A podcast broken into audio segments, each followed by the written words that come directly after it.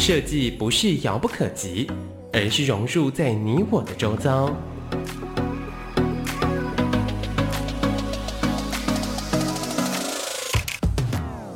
设计台湾，带您认识当代最具代表性的设计。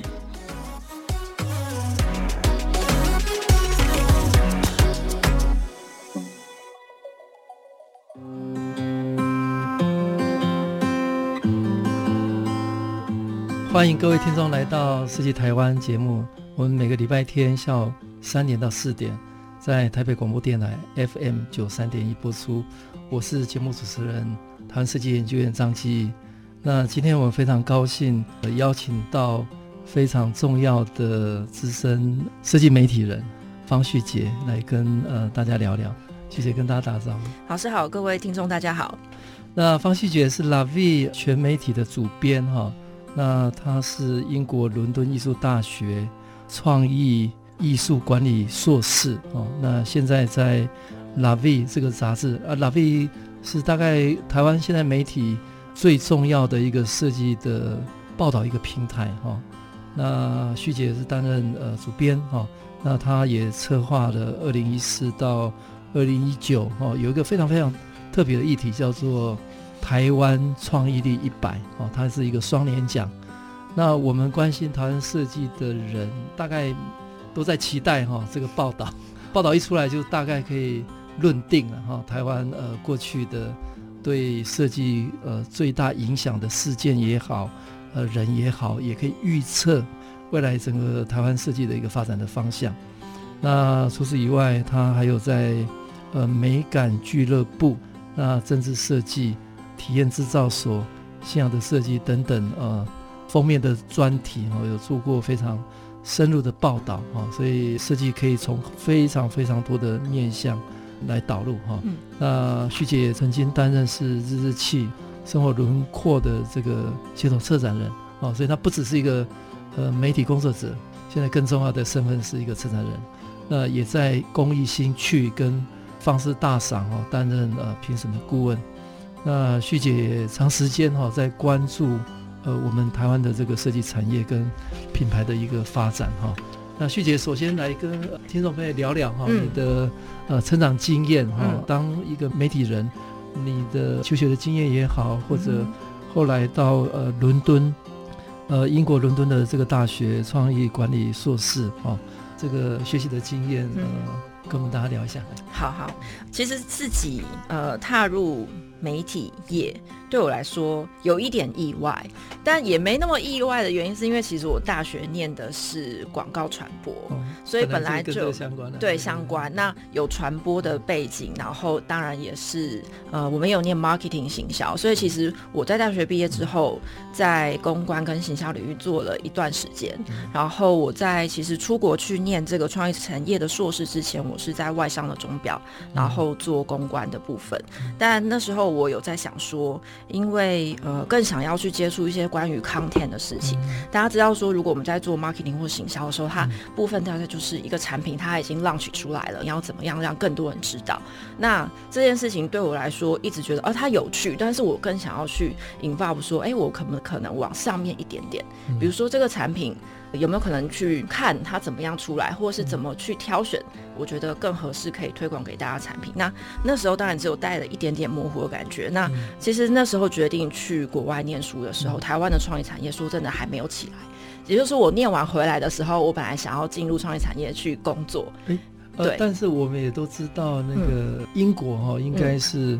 全球在定义文化创意产业对最领先的国家。没错，没错，所以。大概是因为这个原因去、嗯、去英国吗？对，那时候就是因为这个年原因去念英国伦敦艺术大学，然后他有一个专门的硕士是念这个，所以就觉得说他当然在定义上还有实物上都走得很前面。但是念回来以后发现台湾还没有，那时候大概是二零一零年吧。然后我记得一一年的时候是第一届的有一个设计会，世界设计大会。对对，在台湾一一年哈、哦，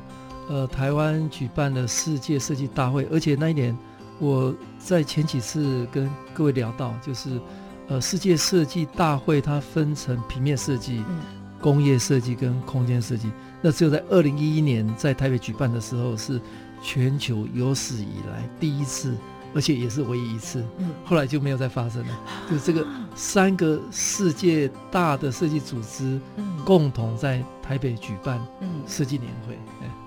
二零一一年。所以我那时候回来的时候，有感觉到台湾要开始了。但是说真的，你要找到一个。企业是真的可以实现，比如说我在国外学的所有事情，好像还没有那么快速可以。那我就在想说，有没有一个部分是？我可能从 content 入手，什么地方可以让我接触到设计，然后是最新的，然后我可以跟这些设计人或者是说政府单位相关的人去了解他们正在做什么。其实我回来以后又在别的杂志做了几年，但是就在一直在等说有没有这个机会。然后后来知道啊，呃，拉比杂志有一个设计线的缺，嗯，我就过来了。嗯，然后其实我在拉比现在也已经快要七年了，对，所以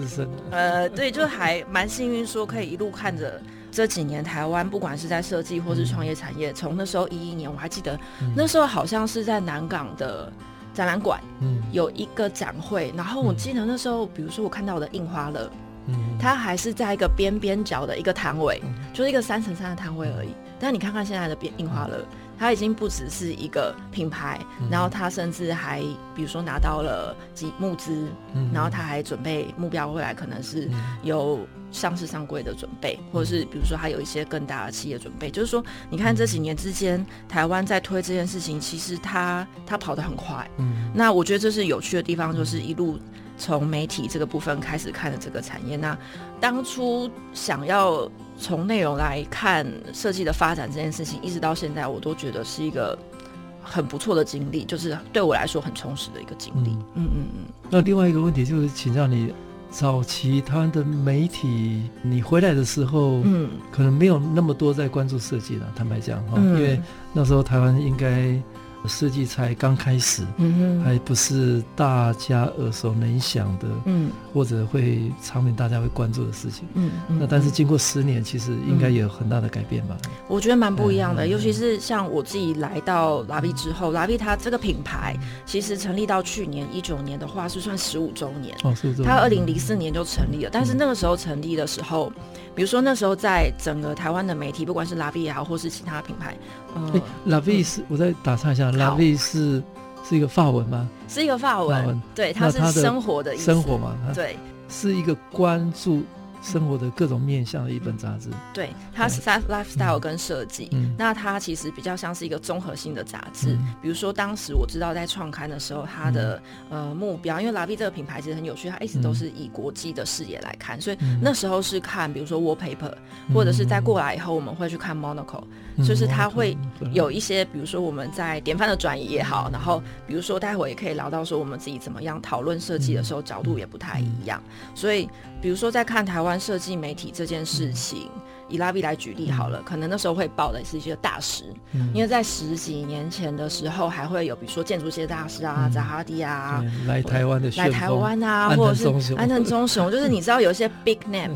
然后这些 big name 是大家都很想要认识的，然后拉比就是第一手的报道他们，所以那时候他会有一个很大的名字，很大的趋势。那有趣的是说，随着这些事情来参与的人越来越多，我们开始觉得说，哎。如果我们只报现象，或是报大名大家会不会其实还想知道更多？比如说这些现象到底是为什么出来的？嗯，然后这些大名字之后的下一辈或者是什么？嗯，推陈出新的是什么？然后每一区不同的地区，他们有没有自己新的 trend？嗯，那后来呢？比如说，大概在我自己比较有感，但是我接手了这几年以后，嗯，比如说我们以前报现象，嗯，但是呃问为什么或者是怎么来的，栏位可能比较少，嗯，但是在这几年来，我们就开始去拓展，大概前三四年开始，我们有个栏位叫做 Creative Beats，就是去讲 business。嗯。嗯，就是说，哎，设计它不只只是一个物件，嗯，我们要去看它，说为什么它被制造出来，嗯，它制造出来后有什么样消费者买单它，嗯，有消费者买单它，那这件事情在台湾成立了，在国外有没有可能成立？嗯，所以开始我们就会去问更多的事情，是说它的设计 idea 哪里来，设计的市场在哪里，哪些人可以去测这个商业的。策划 plan，、嗯、那这件事情有没有跟国外的市场去接轨？因为毕竟其实像老师也知道，就是设计这件事情一定要跟市场绑在一起。嗯、比如说像今年开始，嗯、比如说台创变成了设计研究院，嗯、那我知道有个很大部分就是要跟产业接轨嘛，嗯、所以其实我们也会很关注这件事情。像我们就会开始去，比如说我们去邀印花乐的三位创办人说：“哎、你们从。”以前这样的摊位，然后一直到现在，嗯、然后你们从年轻的创业家开始，你们想要管二三十个不止的员工，嗯、所有的事情都是难度加倍的时候，嗯、我们看设计师，他可能会变成一个设计师创业家，嗯、然后他可能开始会投资新的时代，嗯、就是他那个影响力会一直下来，所以我们开始在做这件事情。那这几年有没有什么一个比较？明显的一个趋势，对，嗯嗯、在你从媒体的观点来看，看到台湾这如果是二零一一年到现在嘛，嗯、那大概也九年快十年了，哦，嗯、呃，整个大的一个趋势的发展，嗯，哎，你有没有观观察到有什么很大的不同？像我觉得还蛮明确，比如说像我们从一四年开始做，嗯、老师刚刚提到那个台湾创业力一百，对，然后那个时候我们其实邀了很多专家来。然后请他们用纸上论坛的方式，嗯、我们当然举办了一个就是呃没有对外论坛，但是我们全部做了一个逐字的记录。那、嗯、我们就把它抓了重点出来，发现很有趣。比如说那个时候二零一四年，嗯、大家会说台湾有很多创意的人才，可是创意人才能量没有进到公部门，公部门没有进到政府单位，嗯、然后创意的人才可能可以发挥的舞台是比较小的。嗯、我还记得我去翻那个笔记，就觉得啊。哦对，那时候提到二零一四年，二零一四年。但是你看看，就是我们去年，比如说从去年开始，或是一九二零年的时候，有越来越多就是公家机关的案子。嗯那我不是说所有的设计的那个力量都一定要由上而下，但是毕竟，比如说像你看，比如说一六年 WDC，或者是一七年的四大运，或是再往更前面，比如说年轻人更有感的，一三年的金马五十。嗯，聂永真，嗯、然后一四年是金曲二五，嗯、然后开始独生菌 Zero Design，、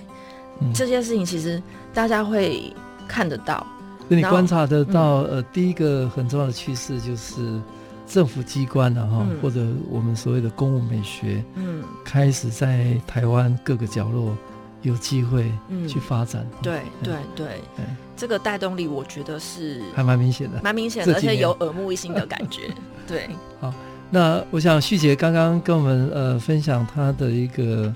从媒体人哈、哦、呃开始对设计的关注，而且《La Vie》杂志这十五年的这个耕耘下来，也关注了很多很多的面向，伴随着台湾的整体的一个设计的一个发展哦，而且他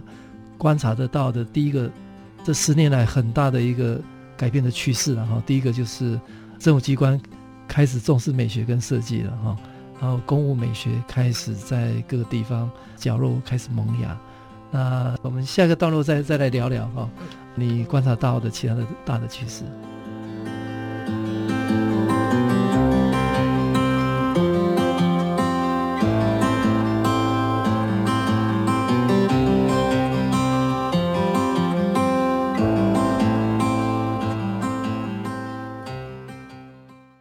迎各位听众朋友来到设计台湾。每个礼拜天下午三点到四点，我们在台北广播电台 FM 九三点一。那我是节目主持人台湾设计研究院张基。今天非常高兴有机会邀请到资深的设计媒体人 Lavi 的主编方旭杰来跟各位聊设计哈。那刚刚第一段呃，旭杰跟大家聊到哈，呃，就以媒体人的角度来观察台湾这。近十年来的一个设计的大的趋势嘛，哈。那第一个趋势，他所观察到的就是公部门早期从对设计、对美学很陌生，到这几年开始有很多很多的机关，呃，开始关注哦设计带来的改变。那或者我们可以谈公务美学啦，这个以往在公务机关是很少见的哈。嗯嗯。那除此以外，旭姐有没有看到比较明显的一个走向或者趋势，跟大家分享？嗯，我补充一下，刚刚就是我们说的这个第一个趋势的部分，其实它还蛮多。我觉得在媒体或是我们以设计的角度来看，有很多很好的案例。那比如说像最明显的是，比如说去年的屏东，那它从灯会到设计展，那比如说它从灯会大家就开始看到，比如说像一些无人机啊，那时候有些科技的设计力的展现，或者是说到方旭中他们就是。是有一群设计师，然后被号召起来，然后到屏东。嗯、那他把一些不同设计师的观点带进来，那同时他也去谈。屏东的文化，嗯，或者是去谈屏东的一些比较野性的，以前我们觉得可能哎、欸，好像不是一个北方观点，它是一个南方观点的这件事情。那我觉得这个是有趣的，而且对很多参加的，不管是地方的年龄层比较高的乡亲父老，或者是说年轻的喜欢这些、知道这些设计师名气，所以去看这个展览的年轻世代来说，它都有不同 level 的影响力。那或者是说，比如说像我们看台南，我觉得也很有趣，台南像。台南，他们有有一个红蚁头的意向，嗯、就是不止在台湾推广说台南的地方观光，然后还到日本去。嗯、那我知道他已经行之有年，大概有三年之类的。嗯、到日本去行销，对台南，嗯、对，所以他这个沟通的意向上其实很清楚、很明确，嗯、就是说，哎、欸，我们不用走一个很。超级精致，但是它其实是有质感。然后它的，比如说视觉或是物件、喉影头，它都是有代表性的。那或者是像近一点的案例，比如说新竹的动物园。嗯，那你看，比如说现在小朋友去到动物园，他可以感觉到一个被整理过的。嗯，然后或者是他连在环境设计的理念上面，都跟以前就是动物是动物，人是人不一样。他会一个比较沉浸式的，就是动物可能跟人是一个共生的状态，就打破了那个我们对于一个场域设计的。概念其实这件事情也蛮不错，或者是说像最近期的，比如说台铁，嗯，比如说老师当然非常非常熟，美学复兴运动，对 对对。那我觉得也很有趣，是说台铁这件事情，我们看起来它似乎是一个表面是视觉的，或者是说是硬体装备的重新的 redesign，但更有趣的，它可能是因为民众对于这些视觉的肯定，所以连带带动了台铁内部的员工的士气。那当然，你说期待说这个员工的士气是不是本来就？我们可能没想到它是低迷的，嗯、但经过这件事情，你会发现说，哦，原来从民间的肯定的力量，它可以反馈回去给一些政府机关单位，所以它是双向的。它不是说我们总是要等的，等着政府单位做什么，然后我们就只能 critique 它，但我们可以 feedback 给它力量。所以这件事情，我觉得在政府开始，然后民间给回馈，然后带动更大的层面，是蛮有显著的不同。所以刚刚旭姐聊到。屏东在去年从年初，嗯，呃，成功举办的台湾灯会三十周年，嗯、哦，然后创造了一千多万的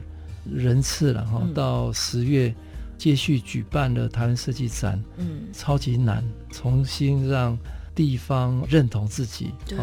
也带动的台湾国境之南的一个热度，哦，嗯、那潘县长也因为这样子变成全国。施政满意度最高的哈，当然是屏东县的团队非常努力。那但是这个里面，我想设计、公务美学也扮演一个很关键的角色。嗯，那在台南的这个品牌行销，带到国际上，台南也好，或者新竹丁志坚市长哈，非常注重这个公务工程的这个美学跟品质。嗯，哦，那动物园也找了邱杰建筑师，对，花了很长一段时间啊，终于。开馆了哈，那连我们认为美学最黑暗的台铁 哦，都用美学来逆袭哦。嗯、我们称作台铁美学复兴运动了哈。对所以台铁的这个改变有一个 slogan，我我喜欢讲，就如果台铁可以，它没有谁不行了哈。对、哦，所以台铁也因为台铁美学而让台铁人开始意识到呃台铁的文化的改变啊。哦所以公部门其实，在台湾的各个角落，呃，事实上是扮演一个很重要的稳定的一个基础哦。嗯、那通常因为公务机关太庞大了哦，嗯、所以这个设计美学不容易导入。那但是如果公务机关能够做到哦，嗯、这个根本就能够带动台湾的一个大的改变。哦，所以这个旭姐旭姐跟大家分享哦，呃，这一块真的。公共美学还是很重要的一块了啊。对，但同时我觉得它还是难的，对，很困难，它必须要进入到体制里面改变体制。对，这个老师就非常有经验，同感深受。所以我觉得，与其在网络上当酸民，不如进场改变了啊。嗯啊，所以机关其实是很重要。好，嗯、那。再跟我们聊一下，看其他的观察。对，好，我觉得还有另外一件事情也很值得一提，就是说，我们刚刚讲的是政府公部门的不同，但是其实民间的力量这几年来说，我觉得也非常的丰沛。嗯、比如说往年过去，我们会觉得可能设计产业它是一个比较小型的，或是它可能需要的是补助，或是商业的模式还没有那么成熟。嗯、但是在这几年，我们可以看到，其实民间它有很多商业的模式，它慢慢的起来了。比如说，像我们看到，比如说像 Pinkoi 或是像泽泽这样子的中介的。平台，那它是一个新式的电商的，或者是说网络平台的崛起。那它同时就可以去带动，比如说想要有创新设计的人，他可以提案，然后用群众募资的部分。那同时这个平台自己也长出一些怎么样去辅导这些提案品牌的方法。也就是说，它不是只让那些品牌野生的，就是好没有被装备过的，就丢到这个市场去，然后让它自生自灭。它其实背后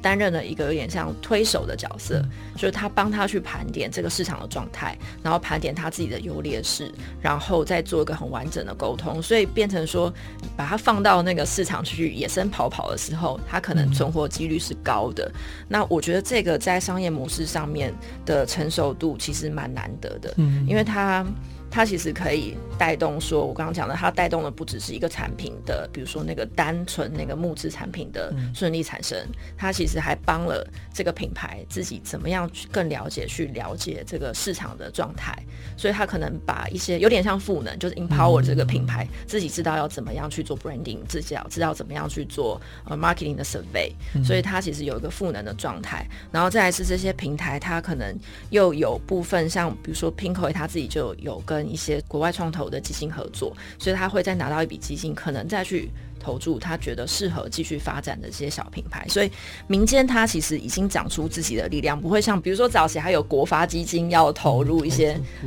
对品牌，但是那时候他到底投的准不准，嗯、或是那些品牌是不是我们一般我们的设计专业人看起来觉得它适合需要被扶植的品牌，或者是它其实是一个 big name，它基本上不需要这些东西。嗯、所以我觉得以民间自己的商业逻辑来看这件事情的时候，它可能会相对的。呃，准确，或是它可能会相对的可以更长得比较长久一点。嗯、那我觉得这件事情是难得的。嗯、那还有另外一部分是说，像比如说现在我们也有一些经济的文创的单位出来，嗯、比如说华研的，它有一些华研文创，嗯、像以前我们看他画插图，他现在已经有个经纪人，嗯、或者像现在我们看这个也很有趣，这跟人有关。比如说，看台湾像有些知名的设计师，他背后是有经纪公司帮他代为处理这件事情。嗯、那这就有点牵涉到说，我们看国外都会有有名的设计师。比如说，我说国外，我们就说得出几个日本知名的设计师他的名字，或者是我们会说的出，比如说像国外什么 Tom Dixon 啊，或者什么这些大名字。那我觉得设计明星这件事情有一个部分的必要是说，他可能会帮助，比如说外国人在认识台湾的设计产业的时候。哪几个人是可以喊得出来的？那后面有一个经济的体系去撑他的时候，他当然我不是说所有的设计师都一定要走成明星化，或者是我们只有明星化的设计师才是好的设计师。但我的意思是说，把设计师的名字喊出来，然后让他有一个更完整的理念上有人来帮他，就是去 hold 那个个人的 branding，其实是在一个产业里面，或是在看国外的一些设计品牌。的茁壮上面，它是有它的必要性的。我刚刚谢谢谈的第一个趋势是谈公部门的改变哈，那他聊到其实在这个改变过程当中，其实民间也有很大的改变。那他举了几个案例了哈，Pinkoi 跟泽泽哈，嗯、那因为呃网络平台的产生，所以这个整个生态链也带来很大的改变哦。那以往可能是产品通路、嗯、哦，那现在这个整个系统改变了。那跟我们聊聊，比方说 Pinkoi 跟泽泽，嗯，嗯他们是用什么什么样的一个新的方法改变设计？嗯哼，那或者你刚刚讲的华研也好，嗯，呃，或者现在呃设计师都开始有经纪人也好，呃、嗯、或者一种品牌的一个概念哦。嗯嗯。那这个是用什么方法？嗯，来，嗯，好，我可能先以 Pinkoi 来谈好了。嗯、那我觉得它有一部分，当然它的功能有点像我们刚刚看，也不是指功能啊，就是它的。扮演的角色有点像刚刚讲泽泽，就是说 Pinkoi 上面有很多各式各样的设计品牌，那它大部分都是微型的，嗯、然后所以他们在一个部分就是说怎么样，这些品牌都很想要上到 Pinkoi 这个平台。那 Pinkoi 它有一个部分就是它会把关，所以把关这个部分听起来好像只是一个 select，但我觉得同时它也帮助这些微型品牌，告诉他说什么样的美感，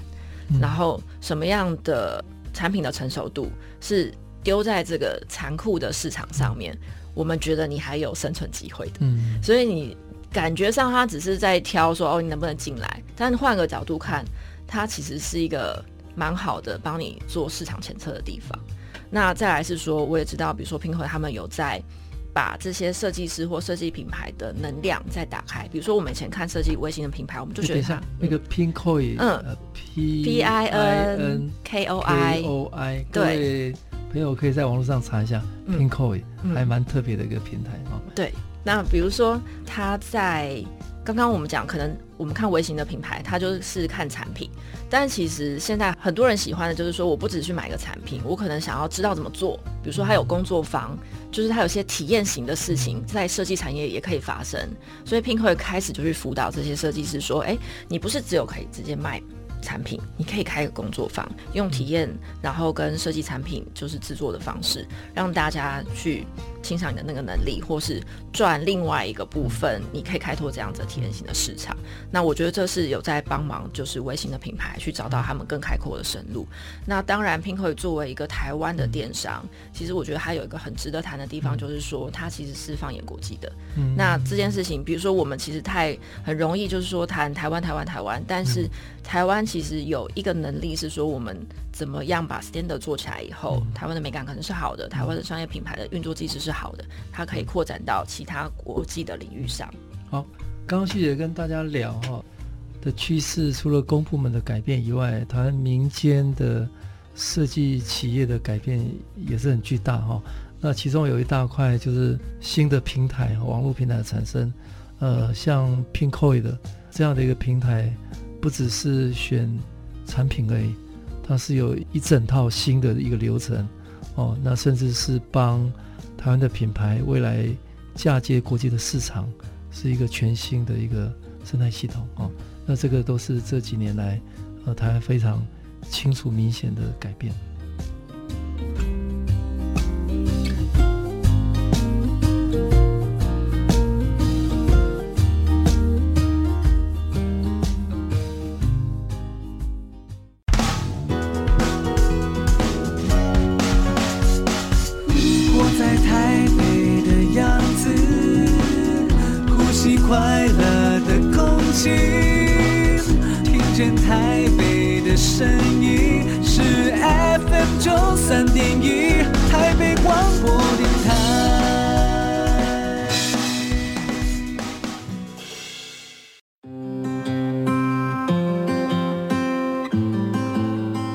各位听众朋友来到设计台湾，每个礼拜天下午三点到四点，在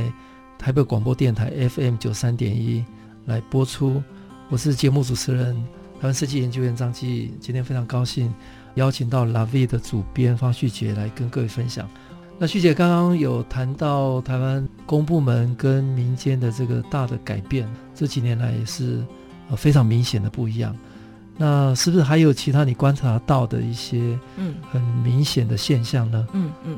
其实这几年就是在讲设计趋势的时候，我相信可能比较关注设计趋势发展的朋友，大家都听过，比如说社会设计这个名词。嗯、那这个名词在台湾不只是台湾，就这几年红起来。其实像我们比如说去看日本的 Good Design Award，因为呃，比如说因为我们因为工作关系，就去参加过两三届的古体赛我看到他们其实本来就有社会。呃，这几年 create 了关于社会设计的奖项，嗯、然后他们其实得奖者，嗯、他其实也不再是像我们传统想象说它就是一个物件，它但是它比较像是一个系统。嗯，就是说他把设计导入社会的议题，然后它成为一个系统去解决问题这件事情。嗯、那其实，在台湾也有很好的案例。我们先聊一下社会设计了哈。嗯。那以往大家对设计的认知，可能是一个产品、一个物件、一个空间设计的美不美？对。那当然，那个是我们以前在节目有谈过。我以前在节目有跟各位听众朋友分享过，我们有一个叫设计阶梯了哈。那这个阶梯的第一阶哈，就有关心理的美学跟形式。那这个不是不重要，但是它只是设计的第一个阶梯而已。那第二个阶梯要进进化到设计能够改变流程、解决问题。那这个就比较像是我们现在开始在谈很多社会的问题哦，它可能不只是美不美，可以透过设计思考，透过不同的观点，可以来获得解决。那最高的那个位阶是设计是一个战略哦，是一个整体的一个生态系统。哦，就是说我们如果用设计来考虑怎么样共创，或者用设计来形塑一个全新的一个生态系统，那个是一个更高的哦。嗯，那我们现在在谈社会设计，呃，从二零一六年哈，我印象很深刻，就台北举办世界设计之都哈，那时候台北一一直在想。台北这个城市不见得漂亮，嗯、哦，那但也没有国际很多大城市的伟大建设，但是台北的很好生活，嗯、台北在很多的社会的面向，不管是 NGO、NPO，其实都做得很好，对，哦，这个就是说台湾台北在华人地区这个社会的能量是非常非常高的，所以台北举办世界设计之都，从社会的这个议题切入。呃，是获得世界的这个关注。啊，嗯嗯、所以社会设计这几年也的确是在台湾这个土地有很多很精彩的案例。啊。嗯嗯、那跟大家分享一下，呃，到底有什么样一个很具体的案例在台湾这块土地发生。好，我大概先聊一个，比如说像是文化银行好了，就是说文化银行它其实是一个民间的单位，嗯、但它很有趣。你听起来我们就是银行就只能存钱嘛，但是它存文化。嗯、那存文化这件事情，它也不是只保存老的文化，嗯、它其实是把看见老的文化的值得保存的那一块，但是它同时也提出了说，哎，这好的文化有没有可能在该变得更好，透过设计，它可能变得更好。所以他在之前有一个 case 叫做环保天灯，嗯，所以我们都知道，可能天灯就是你许了愿。你希望对什么东西，比如说对自己什么健康或什么之类，但是它可能燃烧到一半就掉下来了，嗯、所以你的愿望有可能造成了地球的负担，或者它污染，对，或者是造成了环境的污染。但有没有可能透过设计导入的部分，把这件事情做一个改变，嗯、让你的愿望它从头到尾都是一个善良的状态，它不会有一些意外的影响。那就很有趣，就是比如说那个环保天灯的部分，他们就导入了设计的理念，就说去改良那个天灯的结构，那让那个天灯它可以在燃烧的过程中完全燃烧，嗯、所以它不会掉碎屑或是掉那个余烬下来，掉到那种杂草丛，然后造成一些困扰。所以他们那时候有个募资的案子，所以这件事情它看起来似乎也是说去改良那个天灯，但其实它后面也影响到说，比如说当地卖天灯的业者，他是不是愿意去采用这个。这个新的天灯，然后去替代他们以前可能成本是相对低的那些天灯的状态，所以它设计了一个你跟地方的商店店家的沟通，还有你跟比如说以前来这里就习惯买那些旧式天灯的民众的沟通，那他去改变的，就是不是只是一个商品，他改变了那个行为。改变了当地的观光模式，甚至改变了当地的社区。嗯、那些他可能从来没想到，我做天灯会跟社会议题，就是我买天灯还要跟社会议题有关系的这些店家，嗯、所以他带起的那个改变，其实有点像一个涟漪，就是慢慢慢慢的扩出去。嗯、那从一个很小的事情，它会有很大的社会影响力，其实是一件蛮感人的事情。呃，这个案子其实蛮有趣的哈，嗯、因为我我我认识文化银行的呃创办人，其实他们是。非常非常年轻的他们，呃，那其实他们不是学设计的，嗯，对，是学呃，我们叫他呃机械系毕业，对，那对我们的台湾社会有有一些想象，嗯，呃，关怀哦，所以当时候他们在提这个实在是呃年轻人的理想，但是他们呃怎么样把把它实践，刚好台湾也走到这一步，我们都知道新北的平西天灯是一个非常非常重要的 event，非常非常美。但是燃烧天灯带来的环境污染，嗯，哦等等，也是一个非常严肃的议题。那在地方的意向、观光的发展过程当中，有没有可能透过设计找到一个永续的解法？嗯，那我想文化银行就是这样的一个团队，他们花了我观察好像大概三四年的这个时间啊，哦，从实验、从测试、从提倡到慢慢进入到体制里面，呃，怎么样说服商家，嗯，让大家开开始采用。那经过这个三年改变，慢慢的哈，看。看起来是已经走入到系统里面。嗯嗯，这件事情其实真的蛮难，就是说你东西真的要让大家愿意用，嗯，其实是一个蛮残酷的考验。像我觉得最近有一个也还蛮好案例，就是校园的那个改造，嗯，对，就是美感。学美美学，对学美美学的改造。这件事情，我觉得也是一个蛮困难的部分。它其实也有点像是。社会议题跟社会实践的一个状态，嗯、就是说，我们以前可能觉得有些环境它是习以为常的，嗯、我们可能觉得你改一个美感，它就只是美感。嗯，但是我觉得透过学校的这个场域的改造，嗯、你可以发现，它对小孩子在吸收或是在生活里面的一些行为，它是有一些不一样的状态。嗯、所以，怎么样说？我觉得社会实践最有趣的地方，就是它不是只改一个物件，嗯，它改一个物件连带到大家的系统。嗯连带到大家对这件事情的观念，然后它造成了对于社会一个连续性的影响力。嗯、所以，比如说透过一些像民俗刚刚民俗活动的，嗯、或者是教育场域的，嗯、然后我觉得都会是一个嗯效益还蛮大。或者比如说像我们接下来最近台湾一定会面对到高龄的事情，嗯、那比如说高龄的族群，他们有没有什么样的？方法可以去处理、分享、呃，分散他们的时间，或是去善用他们的时间。像我们有个案例叫做“摇滚爷奶”，嗯，就是说我们就是他们这个单位，他们其实去找有一些银龄的族群，但他们那些爷奶其实他自己身上还有些 skill，比如说他很会讲故事，他有没有可能去小朋友的幼稚园去跟小朋友讲故事，或是带小朋友做一些他们小时候阿公阿妈小时候喜欢玩的一些玩具？所以你会发现他们的。能量是可以再重新被提取出来，然后跟比如说幼童去有一个接触。那这些事情，我们以前觉得，呃，老人不知道要怎么样让他们的生活更有意义，嗯、然后像小孩子不知道要怎么样，就是跟文化有传承。嗯、但这些事情其实可以透过这些设计的机制是接在一起的，嗯、或者像酒楼，他们其实有这样子的。嗯对，其实也有这样子的设置，就是把银龄跟年轻的族群并置在一起，那会有个传承，然后解决一些我们本来会担心的一些社会的议题。跟大家聊聊一下，酒楼也是一个年轻的新创的团队哈。嗯、那呃，我知道好像呃台大毕业的一些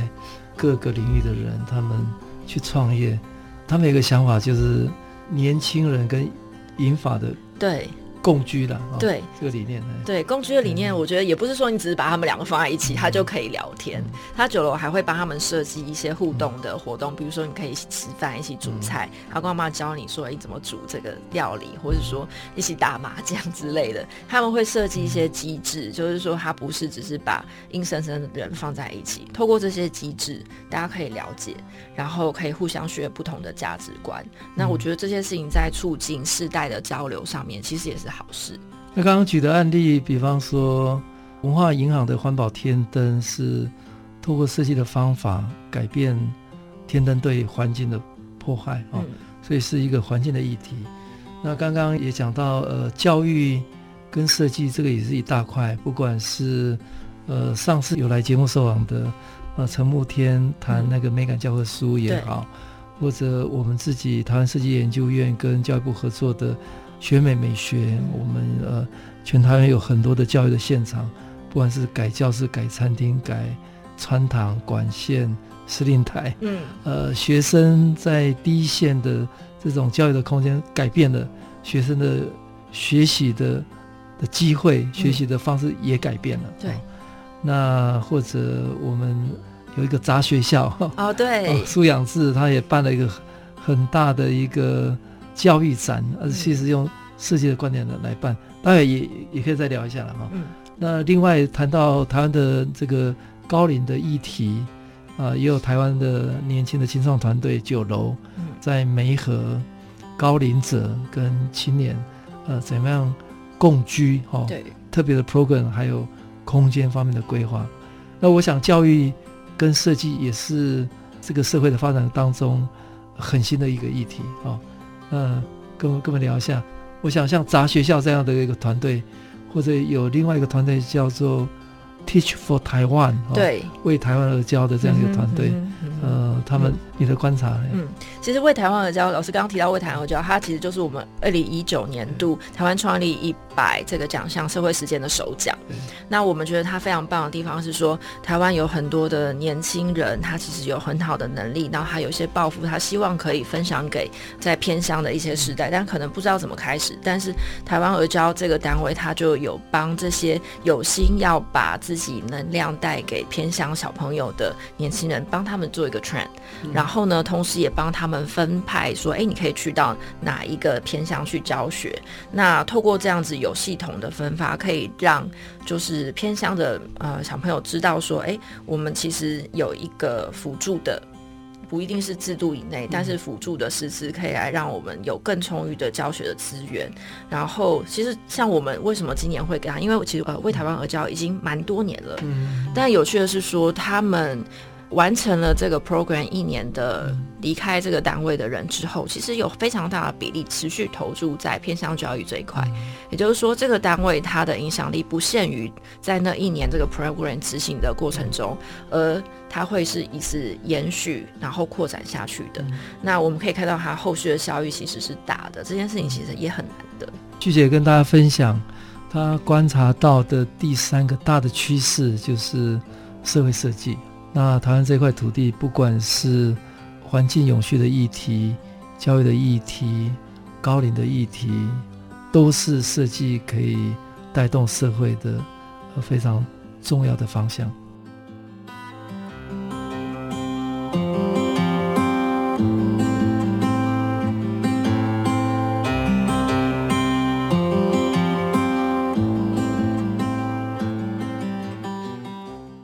欢迎各位听众朋友来到设计台湾，每个礼拜天下午三点到四点，台北广播电台 FM 九三点一，我是节目主持人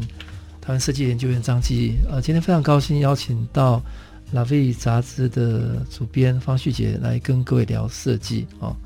那刚刚旭姐聊了很多的过去观察的台湾这十年来发展的设计趋势哦，那其中包括公部门的改变。也包括民间的改变，到最后呃带出一个呃台湾很大的议题，就是社会设计哈、哦。那我知道戏剧过去不只是杂志编辑，那他也参与或者观察很多的展览，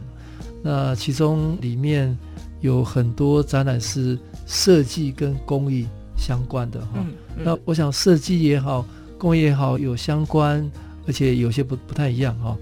那比方说过往。旭姐也跟台湾设计研究院也合作过一档很特别的展览，叫《日日气》哈，是生活的轮廓哈。你当一个观察者或者策划人，你怎么样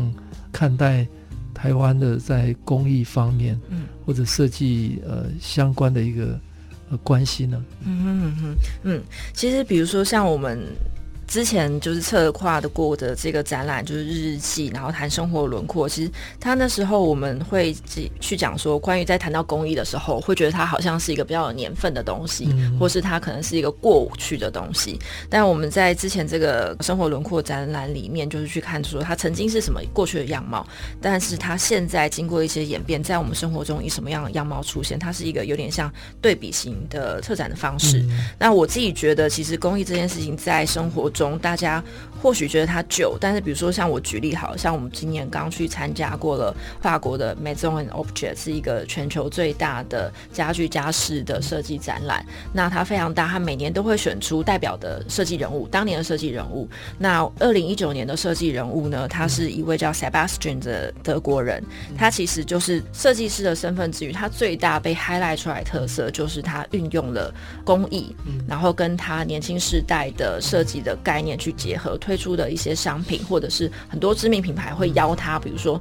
邀他到一些传统的部落去，然后运用他们的部落的技术也好，或者是美感也好，做出新式的设计品。那我要说的是，其实，在台湾我们也可以。看到这一块的重要性是说，其实工艺它不只是一个物件的形式，它其实还承载了关于我们怎么样去。面对这个生活的状态，然后代表的是一些实用的行为，或者是我们生活的模式。那比如说像民间的案例，像我们看，比如说日本的中川正熙，他也是透过一个公益品牌，然后去带动其他小的品牌的复兴，然后创造了一个中川正熙，或是它有大日本式这样子的商业的概念。那或许我们在看台湾的时候，比如说像台湾有一个年轻的牌子叫做卡马荣案，他们是从那个花莲海口部落，然后去用台湾人比较熟悉的食材，可能是蔺草，但是他们就去挖出了以前呃原住民常爱用的轮伞草。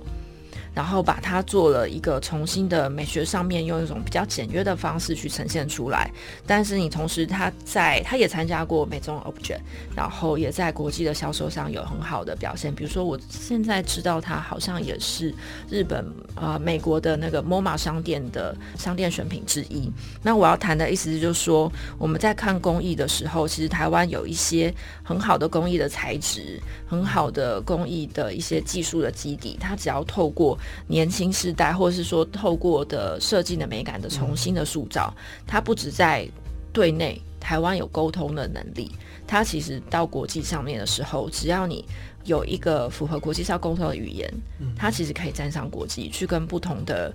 领域的或是世界的人说话，其实有点像，比如说我们在看最近那个奥斯卡好了，嗯、就是说寄生上流他都可以用最佳外语片的身份拿到当年度的最佳的奥斯卡的最佳影片奖。也就是说，我们不用把自己的工艺或是文化特色只局限在当当地，甚至在台湾，甚至在亚洲。它其实只要你到一个普世的美感或是普世的文化可以沟通的时候，它其实可以站到更上一层去。那我觉得台湾的工艺。有非常大可以开发的潜力。稍微再聊一下，你观察工艺跟基本上跟设计还是有有一点不太一样嘛？有点不太一样，但是它又彼此又可以相互扣连。嗯，对。那如果以前我们在谈工艺比较是职人，对，那设计比较是开始现代美学可以。透过比较清楚的大量精准的设计跟大量制造，嗯，嗯，嗯哦，但是这个其实也也很难分了，蛮难分的。呃，现在的这种单品的设计也是可以很少量的量产，嗯，而且开始走走到非常精致的工艺的质感。对对，但我们有趣的地方说，比如说台湾在讲工艺跟设计的结合，好像没有那么我们在想象，比如说北欧、嗯、听起来这么，或者是你想象法国或是德国，或是甚至英国还有工艺美术运动这么的顺。其实有一个部分，当然也是因为我们台湾的历史文化就是，呃，它比较像是呃一个断口，就是说。当我们还在使用工艺的人跟自然，然后还有手工制作这样子比较概念比较接近的物件的时候，其实国外已经有工业革命，然后他们的这一套的技术直接进到台湾来，所以它有一点像是一个阶段式的，就是说我们本来还在用这个，但是国外进行到这个，所以我们是。很快速的去接轨这件事情，那中间的那个瞬间，当然就没有像我们去看为什么北欧它会有职人的品牌、家具品牌，它都还可以顺顺的一直被延续到现在的，比如说 M O 的 M L O 的设计的当代新品上面去，它有一个时代性的不同。但是有趣的也是说，我们现在有很多新的时代，他们在做自己的新的设计品牌的时候，他会愿意回去看，不管是形式上。刚刚我们讲说，它可能是材质，比如说它就用令草，或者是说它可能是颜色。比如说，原民有一些搭配，原住民有一些搭配的色彩，对我们来说，现在是一个比较野生的状态。它会不会可能符合了当代年轻人另外一种对美感的追求？这些事情其实可以拿来有一个新编的可能性。那再讲多一点，比如说像我们在讲到说工艺，它有一个协作共创的状态，会不会它牵涉到的是当地比较多的居民都可以投入这个生产？那它牵涉到或许又不只是这个物件的完成，它可能有点会导入像我们刚刚讲。社会实践啊，或者是他对当地的经济的再创有没有一些贡献？像比如说，我们看日本他们的，不管是中山正西，或是他之前有一个在做金属加工燕三条他们的工艺技，其实又是一个，你看它是直接从密集的产地变成观光，然后变成了一个地方的文化，所以它其实有一个持续扩展的可能性。最后来跟大家聊一聊哈，你是媒体人了哈，嗯，对设计这个领域也长期投入观察，嗯，哦，跟论述哦。那刚刚在节目的前面已经跟大家谈过过去几几年来台湾的这个大的改变嘛，哈，嗯嗯。那你你的预测呢？嗯，台湾 What's next？嗯，台湾现在是二零二零年，对，那设计也是百花齐放的的的开始。那你对台湾的期待是什么？嗯，预测哈，台湾的设计未来的有什么样可能的改变？嗯，哇，这个预测其实有一点难，但我可能先分享一点期待，就是说我们现在看到有一些，刚刚无论讲是呃公部门的能量，或者是说是民间的能量，其实我都会期待它是一个更聚合的状态，嗯、就是说它有没有可能是更顺接的？嗯，比如说像我之前有一个韩国的也是设计媒体的朋友，他就问我说，台湾有没有一个公司商业的？不是办政府机构或者是办官方，他就是商业的。可是他有在做 research，然后他的影响力够大，不是只推他自己产品的推陈出新。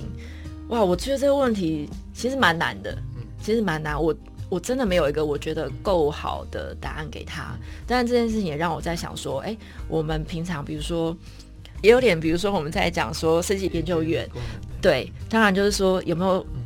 帮忙，比如说民间的机构，它也有 research 的部分，然后让它路走得更久。那这是我的期待，因为我会觉得我们目前有很多很不错的火花，或者是很不错的暂时性的结果，但是这些东西到底是不是内化到单位里？比如说，像我们看台东有一个设计中心，它其实就内化到政府的机构，它是常态型的；或者是我们在看台铁的美学改造的时候，它其实我知道有个美学小组去就是出手相救。当然，这件事情有没有可能内化到台铁内部？或者是像我们在看台湾的一些设计品牌，它有没有可能大到就是有个 research team，然后去勾勒它？台湾也好，或是国际也好，接下来的一些 trend，它不会是只是跟着一年两年这样子产品追着跑。那我们有没有可能站在 trend 的前面，或者是提出我们自己的 trend 去影响台湾内部也好，或是国外的市场也好？我会觉得这是我的期待啦。但我也感觉到我们可能有这个能量在在酝酿当中。嗯，所以你的期待是希望设计未来不管在公部门，在民间。是有更高的位阶，是可以做设计研究嘛？哈、嗯，或者设计变成呃这个单位的一个 DNA。对对对。哦，它是真的是内化到整个组织里面去了。嗯。那除了这个以外，还有没有其他的期待或者？我觉得在内容上也是我们很可以去耕耘的，比如说像我们在看这几年台湾有一些蛮杰出的展览，我们都会发现它不只是在形式上有做到美感，它其实在内容上也很好。比如说像我们看之前，呃，一七年的时候有一个交配展。那交培这个展览，其实呃，他们运用了关于台湾一些民俗信仰的逻辑，然后把这些民俗信仰的逻辑，或者是说他们交涉的方式跟美感提出来。那我知道很多新的世代看了这个展览以后，觉得哇，原来我们在看似很俗气的一些民俗或是绕境里面，它有自己的一套逻辑或是一个谱系。那这些东西是我们可以萃出来，在做一些设计沟通上面，我们可以去表达的风格，或者是我们可以去传达我们的。文化呃，与其他地方有不同，但是又有一个底蕴的地方。那或者是说，像有些展览，比如说是南方以南，或者是说像我们在看屏东的设计展的时候，他可能就去谈更多一点当地的一些内容性的啊、呃、资料的整理，或者是说之后可以透过这个展会被整理出来的这个讯息，有没有可能在重新的被 refine，然后传播下去。那我觉得延续性这件事情，当然也是我很期待的。嗯，所以第二个期待或者预测是，未来会有更多的有关设计内容的更深入了哈。嗯，而且是从台湾本土，而且是很长民的生活面的，对，重新再出发嘛哈。通过设计的一个整理，呃，重新论述属于台湾。呃，这个土地的一些观点跟想法啊，我其实自己真是真的还蛮期待，就是今天比如说来跟老师聊，当然就是因为我也知道，比如说设计研究院今年的成立，然后我可以感觉到就是设计研究院他可能想要做的一些事情的开展，比如说搭配了文策院，或是甚至有可能他有些跨部门，比如说跟工研院有一些结合，我会觉得这些事情是很值得期待，然后我也很希望可以之后有更多很不错相关的案例，然后可以持续的发生。好，非常感谢旭姐在节目的最后一段。呃，跟大家聊了他的几个期许跟预测了哈，那其中包括希望设计能够变成公司单位的 DNA 哈，进入到体制里面做更整合、长期的耕耘，还包括未来设计的内容可以变成台湾这个土地各面向转移的一个媒介。那最后他也期许我的单位了哈，但设计研究院。呃，我们也在二零二零年成立了，那包括文化内容策进院也成立了，未来台湾的半官方的部门哦，也会肩起这个角色哦，带动台湾软实力的转型哦。那我我想设计改变台湾啊，哦，那我们